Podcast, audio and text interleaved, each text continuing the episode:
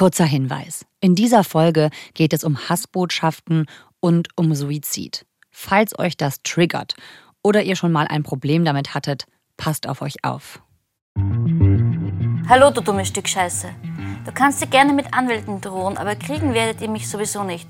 Stattdessen habe ich nun beschlossen, dich zu kriegen. Wenn ich schon einmal dabei bin, werde ich aber selbstverständlich alle anderen Mitarbeiter deiner Praxis auch abschlachten. Ich bin bewaffnet und habe eine Schrotflinte. Hier liest die österreichische Ärztin Lisa Maria Kellermeier aus einer Mail, die sie bekommen hat. Monate später begeht sie Suizid.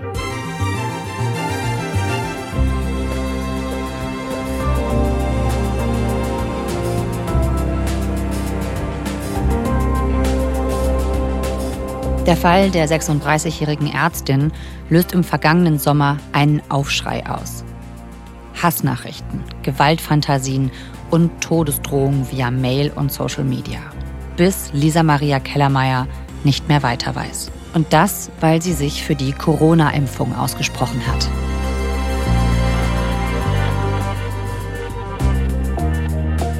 Ihr hört 11KM, der Tagesschau-Podcast. Ein Thema in aller Tiefe. Heute mit Anna Tillack. Sie ist ARD-Korrespondentin in Wien und hat die Ärztin vor ihrem Tod getroffen und ausführlich recherchiert, ob sich nach dem großen Schock und der Anteilnahme im letzten Sommer etwas verändert hat im Umgang mit Hass und Hetze im Netz, in der Politik, bei den Behörden und in der Gesellschaft. Und so viel sei verraten, die Radikalisierung geht weiter und weiter.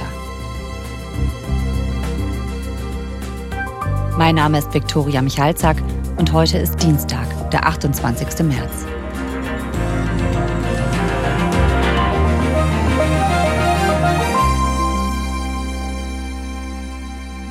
Anna, herzlich willkommen zurück bei uns im Podcast. Hallo. Im Januar 2022 war ich zum ersten Mal in der Praxis von Frau Dr. Kellermeier. Mein erster Eindruck in dieser Praxis war schon sehr eigentümlich, denn ich musste da an einem großgewachsenen Mann vorbeigehen. Er trug einen schwarzen Anzug, hatte die Hände tätowiert und das ist auch gleich aufgefallen, er hatte eine Waffe im Gürtel stecken. Was ist das genau für eine Pistole? Glock. Also keine Schreckschusswaffe? Nein, das ist eine scharfe Waffe. Es hat sich herausgestellt, er ist die Sicherheitsperson, die direkt vor der Praxis von Dr. Kellermeier stand und die Praxis bewacht hat. Das ist natürlich so ein bisschen irritierend, wenn man an so jemanden vorbei muss. Ja. Der Eindruck hat sich dann sehr schnell gewandelt. Sie hat uns begrüßt und hat uns dann gleich durch ihre Räumlichkeiten geführt. Ich erinnere mich daran, dass es eine schöne, helle Praxis war, sehr liebevoll gestaltet. Frau Dr. Kellermeier hatte einen Raum auch extra für Kinder eingerichtet. Da waren dann irgendwie ein paar Spielsachen, weil sie eben sehr viele Kinder auch als Patientinnen hatte. Und man hat einfach gespürt, dass sie motiviert ist. Sie hat sehr einfühlsam mit den Patienten gesprochen und man hatte wirklich das Gefühl, sie ist mit Leib und Seele Ärztin. Sie war erstmal eine normale Hausärztin, aber sie hat sich in der Corona-Pandemie sehr engagiert. Also sie hat die sozialen Netzwerke genutzt, um Menschen zu informieren. Sie hat für die Maskenpflicht zum Beispiel geworben. Sie hat den Lockdown erklärt. Sie hat plädiert dafür, vorsichtig zu sein, Rücksicht zu nehmen und hat dann später auch für die Impfungen geworben. Mhm. Und damit ist sie dann in den Fokus von Impfgegnern und von Corona-Leugnern geraten. Sie hatte eine eigene Strategie und zwar hat sie alles, was sie bekommen hat, öffentlich gemacht. Sie hat die Nachrichten auf Twitter gepostet, sie hat in den Medien ganz offen darüber gesprochen und damit ist sie natürlich bei vielen Personen auch angeeckt. Ja, äh, dann ist auf Telegram-Gruppen mal die Adresse der Gemeinschaftspraxis veröffentlicht worden mit dem Aufruf, mir nette Worte zu hinterlassen. Ich habe bewusst den Volltext der Drohungen veröffentlicht. Das kann sich jeder ansehen, kann sich jeder ein Bild davon machen, ob ich übertreibe. Dann ist sehr viel Hass, Beleidigungen, Verleumdungen, Kreditschädigungen auf Social Media passiert. Die haben wir alle anwaltlich abgemahnt. Und das habe ich auch auf Twitter geschrieben. Also das wird alles abgemahnt. Was sehen Sie denn äh, kommen für den Sommer, den Herbst, den Winter?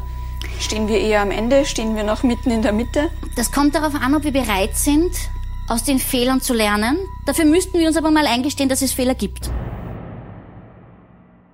Sie hatte auch Angst, das muss man ganz klar sagen, auch schon zu diesem Zeitpunkt und hat sich dann natürlich auch an die Behörden gewandt. Sie hatte zum Beispiel Kontakt aufgenommen mit der oberösterreichischen Polizei und äh, da war dann zum Teil wirklich auch ein seltsamer Umgang damit zu spüren. Da hat zum Beispiel ein Polizeisprecher gesagt, ach, diese offensive Art von Frau Kellermeier, die will sich doch nur in Vordergrund spielen, die will doch nur ihr eigenes Fortkommen damit sichern. Mhm. Weil sie auf Social Media und in journalistischen Medien halt zu sehen war.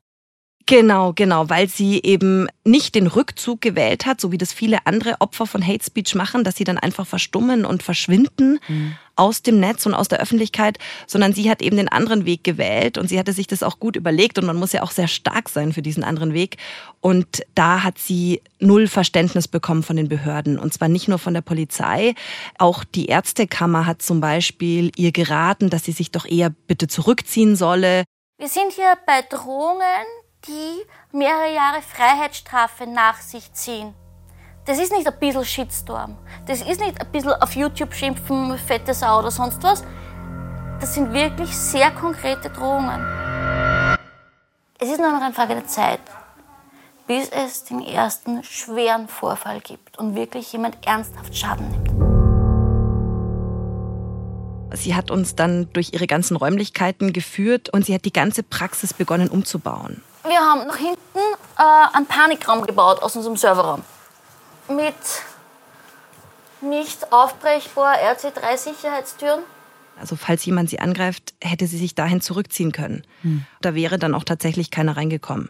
Und sie hat auch erzählt, sie geht unbewaffnet nicht mehr außer Haus. Ich habe immer Pfefferspray-Pistole eingesteckt. So sicher wie hier in unserem kleinen Fort Knox bin ich woanders nicht. Haben Sie eigentlich Angst? Wovor? Wenn Sie morgens in die Arbeit gehen? Ich gehe nicht mehr morgens in die Arbeit, ich bleibe hier auf der Couch. Also die Bedrohung war für Sie sehr real. Ja. Sehr allgegenwärtig. Und sie hat dann in, in der Praxis richtig gelebt. Aber sie hat bis zuletzt getwittert. Ja, genau. Also sie, das war so ein bisschen die Verbindung für sie noch zur Außenwelt. Sie hat dann auch über Twitter zum Beispiel bekannt gegeben, dass sie ihre Praxisräume schließen muss. Das liegt einfach daran, dass sie eben wahnsinnig viel Geld für die Sicherheit ausgegeben hatte, nämlich mehr als 100.000 Euro. Mhm. Und dann konnte sie sich den laufenden Betrieb einfach nicht mehr leisten. Und sie hatte auch das Gefühl, sie kann die Sicherheit ihrer Mitarbeiterinnen schlicht nicht mehr gewährleisten. Ich glaube, sie hatte bis zuletzt auch gehofft, dass man diesen Absender dieser schrecklichen Morddrohung, dass man den ausfindig macht, dass die Behörden ihn finden, dass da Ermittlungsergebnisse erzielt werden. In Österreich hat der Suizid einer jungen Ärztin große Anteilnahme geweckt. Was leider jedoch alle Länder in dieser Pandemie ähnlich erleben, ist der Hass, der Medizinern, Wissenschaftlern und vielen mehr entgegenschlägt. Tausende haben diese Woche der Ärztin gedacht. Immer wieder hat sich Kellermeier gegen Hassnachrichten und Morddrohungen von radikalen Corona-Leugnern zur Wehr gesetzt. Also auf mich wirkte sie überhaupt nicht psychisch instabil oder irgendwie suizidal, sondern äh, sie hatte da auf jeden Fall noch gekämpft und deswegen weiß ich, dass mich die Nachricht wirklich von den Socken gehauen hat damals. Und das hat uns dann natürlich die nächsten Tage auch in der Arbeit extrem beschäftigt, weil im Netz stand dann ja erstmal nichts still, als das passiert war. Wirklich mit Tag eins ihres Todes ging auch wieder eine Welle von Häme durchs Netz. Also in der Szene der Impfgegner, der Corona-Leugner, der Verschwörungstheoretiker. Da konnte man wirklich scheußliche Sachen lesen, also irgendwie von Es geschieht dir recht bis hin zu die alte Giftspritzerin.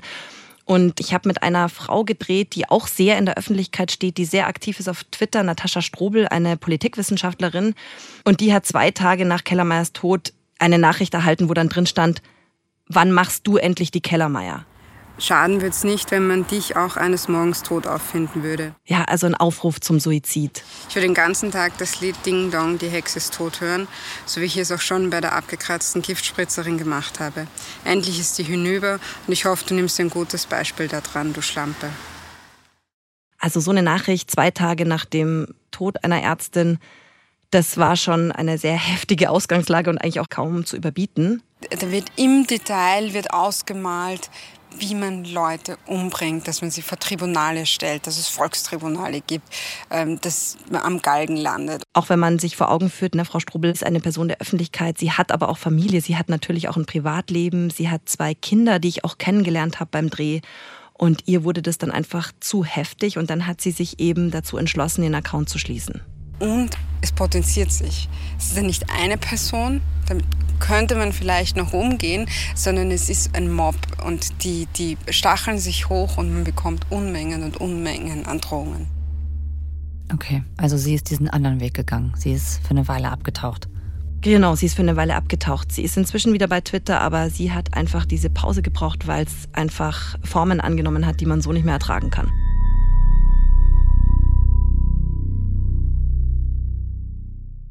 Du hast dir das dann weiter angeschaut, diese Stimmung und auch dieses Milieu, wo die Emotionen so hoch gekocht sind. Und du warst auch bei Protesten. Ne? Wie bist du denn mit den Leuten, mit diesen Corona-Leugnern und Impfgegnern in Kontakt gekommen? Also wir waren auf einer Demonstration in einer Kleinstadt in Oberösterreich in Steyr. Da ist jeden Sonntag ein Stadtspaziergang, also ein sogenannter Spaziergang. Ähm, den hat diese Szene angemeldet und da trifft sich dann eben diese Klientel, ne? also Corona-Leugner, Impfgegner, Maßnahmengegner. Mhm. Inzwischen ist interessanterweise das Themenspektrum schon ein bisschen breiter geworden. Da geht es jetzt auch um Migration, um Energiefragen, natürlich um den Ukraine-Krieg, der ja sehr polarisiert. Mhm. Aber es ging eben auch bei der Demo, wo wir im Januar waren, immer noch ganz stark um Corona und um die Frage, was hat denn diese Impfung mit den Leuten gemacht? Warum spricht keiner über die Impfschäden oder über die, die sich aufgrund der Maßnahmen umgebracht haben? Mhm. Also da wurden wirklich äh, wilde Thesen auch in den Raum gestellt.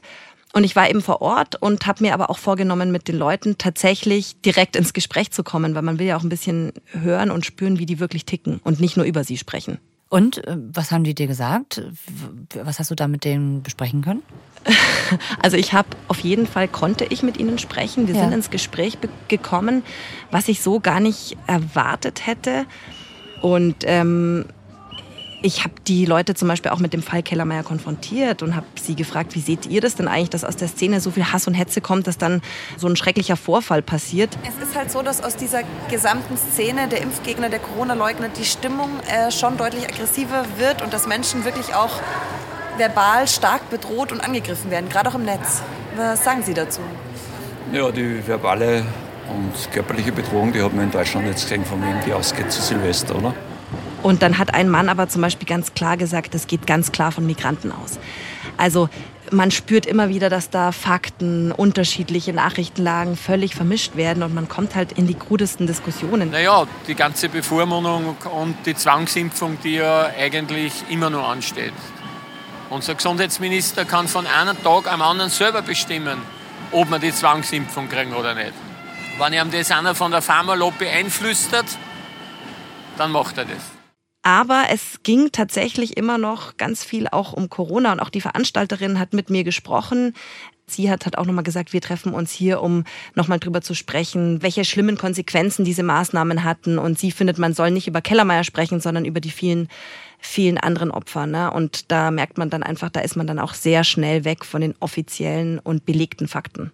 Jetzt bist du ja in Österreich unterwegs gewesen. Wie war denn die Corona-Politik in Österreich? War da irgendwie was anders, dass wir das nochmal klar haben? Ja, in Österreich war die Stimmung deshalb so polarisiert, weil es eine Diskussion über die Einführung der Impfpflicht gab. Das hatten wir ja so in der Form in Deutschland nicht. Da waren wir einfach nie so nah dran. In Österreich hat man die Impfpflicht dann ja sogar eingeführt.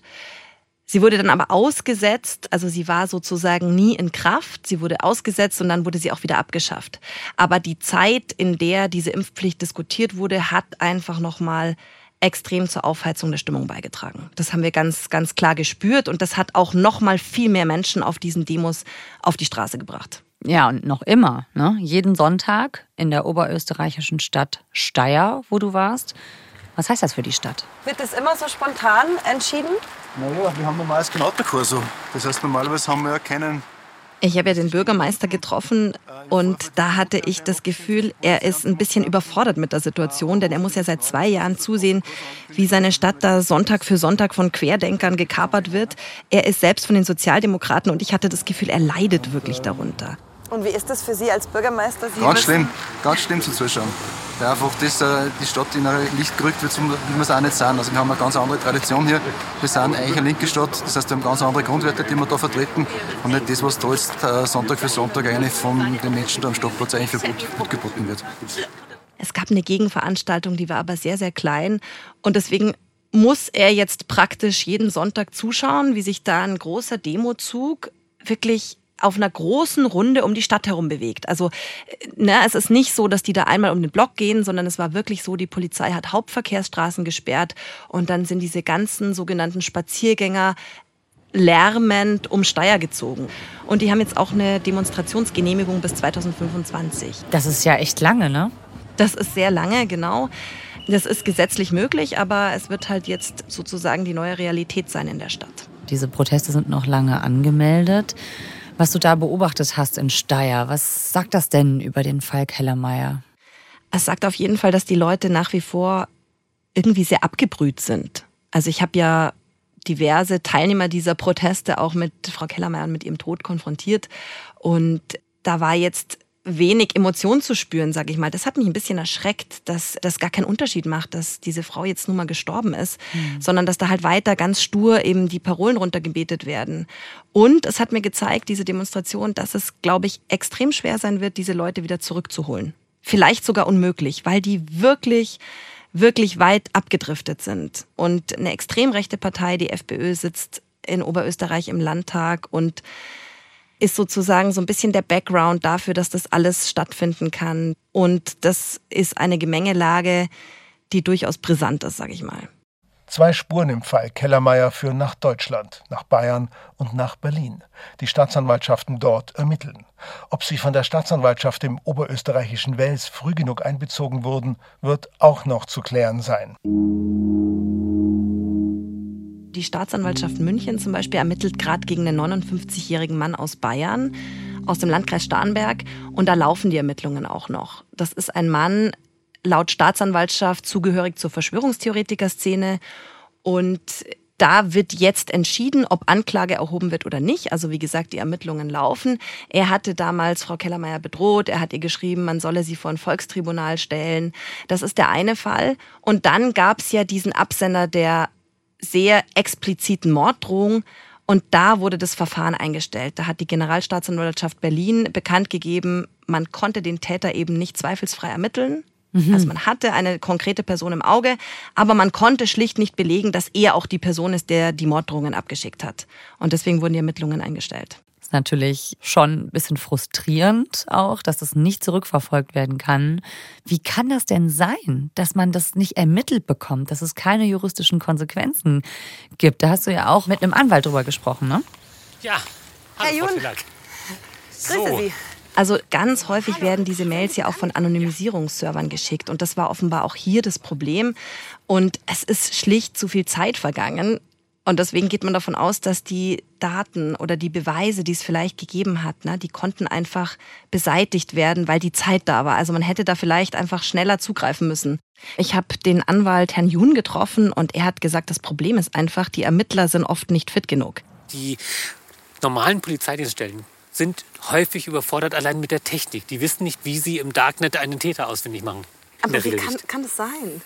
Es war nie wichtig. Ich glaube, manche Leute haben gedacht, das ist ein Phänomen, was irgendwann vorbeigehen. Wir haben vielleicht auch nicht realisiert, dass diese Bedrohungen tatsächlich Menschenleben kosten würden.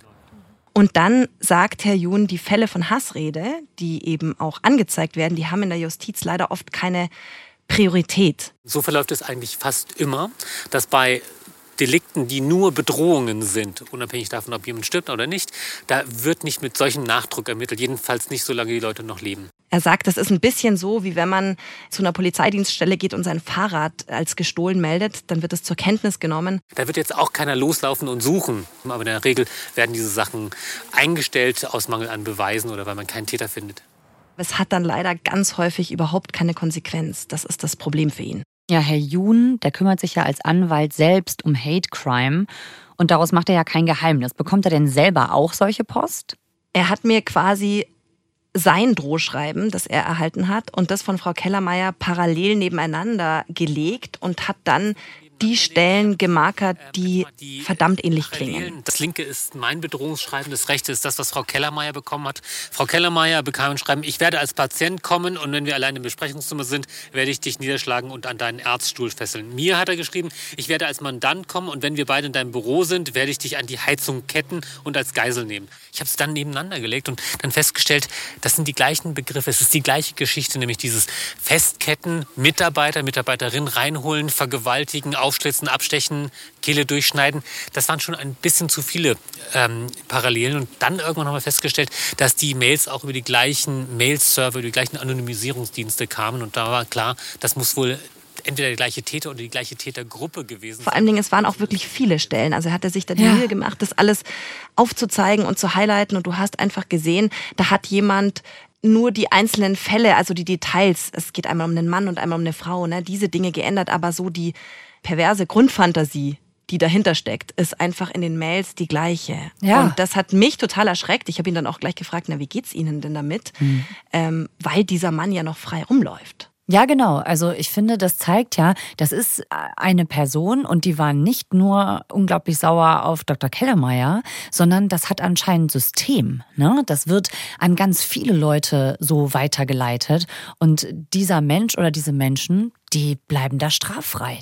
Genau, sie bleiben straffrei und sie können es jederzeit wieder machen und sie tun es ja auch wieder. Ja. Unabhängig davon, ob ermittelt wurde oder nicht. Das finde ich auch das Erschreckende. Und Herr Jun sagt eben, das Ziel ist einfach wirklich, die Leute in extreme Angst zu versetzen. Und er selber kommt damit irgendwie klar, weil er ist auch ein Anwalt, der Opfer von Hassrede vertritt. Der hat schon ziemlich viele, ziemlich scheußliche Dinge lesen müssen. Aber er sagt halt, ihm tut's wahnsinnig leid auch für sein Personal. Er hat ja auch eine mhm. Verantwortung für diese Leute und denen geht es zum Teil wirklich an die Nieren.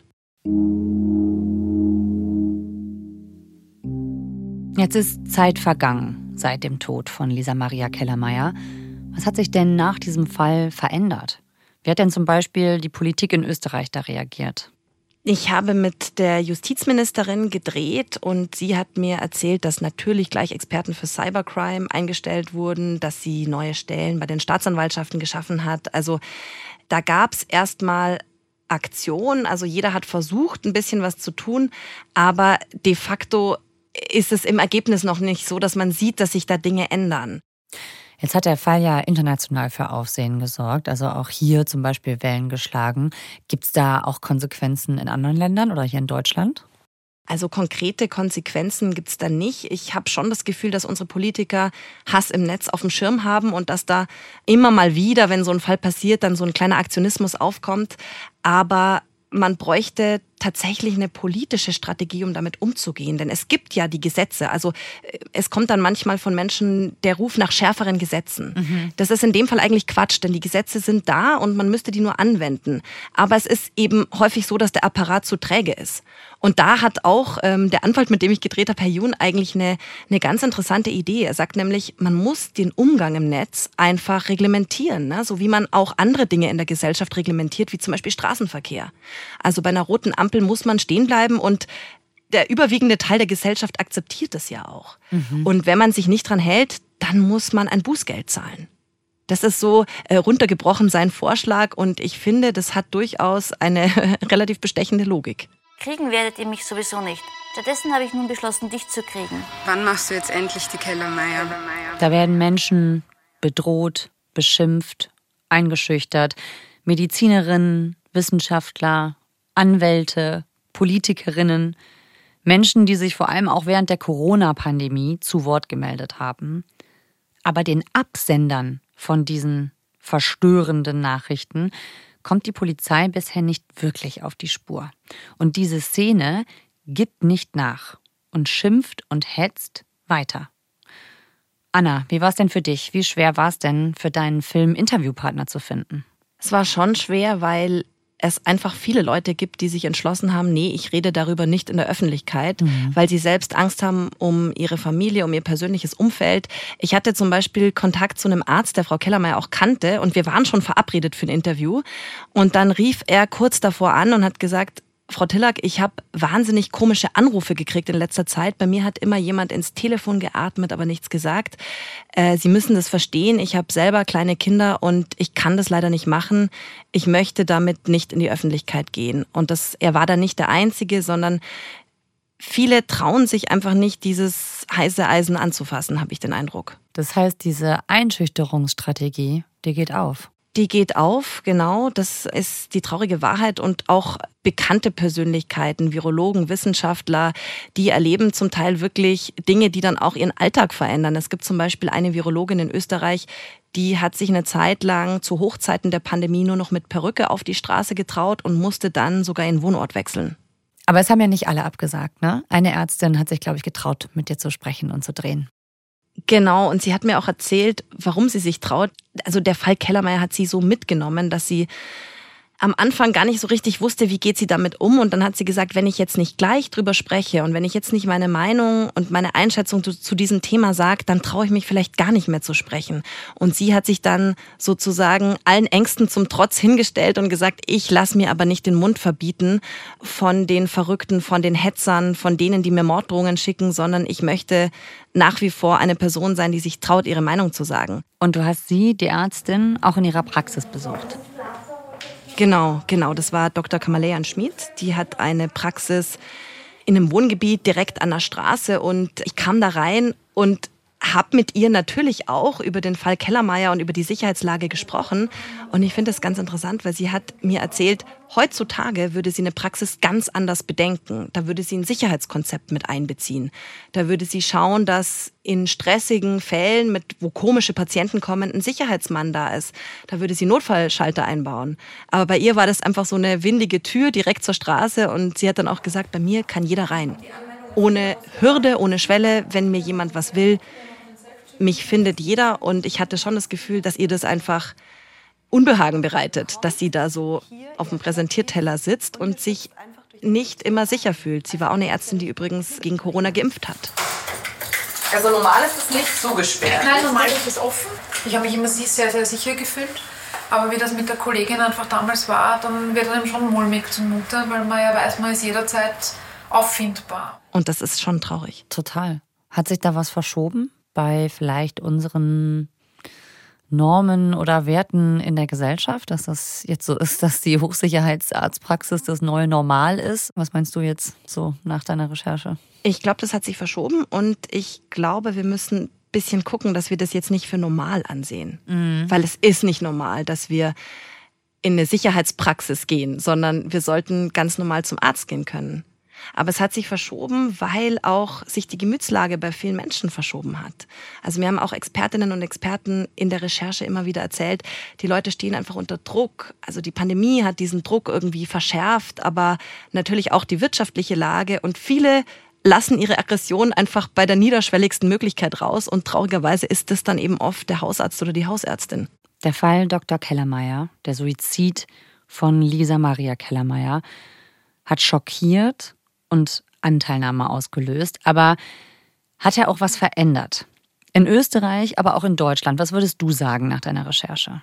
Leider ist die Bilanz ein bisschen traurig, denn man muss schon sehen, dass es nicht ganz so viel passiert, wie man das erhofft hatte. Also zum Beispiel haben alle Personen, mit denen ich gedreht habe, nach wie vor Hassnachrichten bekommen nach wie vor führen die Anzeigen kaum zu Tätern und somit auch kaum zu Personen, die dann wirklich konkret bestraft werden. Ne? Und das wäre ja auch wichtig für die Opfer, dass da Konsequenzen entstehen, die man dann auch sehen kann, die man auch spüren kann, dass man sich eben sicherer fühlt. Dann gibt es nach wie vor diese ganzen Telegram-Gruppen, die sich ja in der Corona-Zeit in der Impfgegner- und Corona-Leugner-Szene gebildet haben. Die sind da, die sind auch nicht mehr wegzukriegen und die werden nach wie vor bespielt. Also die Szene ist da, ist intakt und ist in einem regen Austausch. Und zu guter Letzt, der Mann, der diese grausame Morddrohung verschickt hat, der ist ja weiterhin auf freiem Fuß und er kann weiterhin Menschen bedrohen, Menschen aufs Grausamste bedrohen. Und wie man beim Beispiel von Herr Juni auch sieht, er tut es vermutlich auch.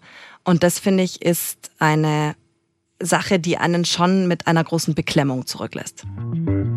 Anna, danke. Danke dir für die Einladung. Tschüss.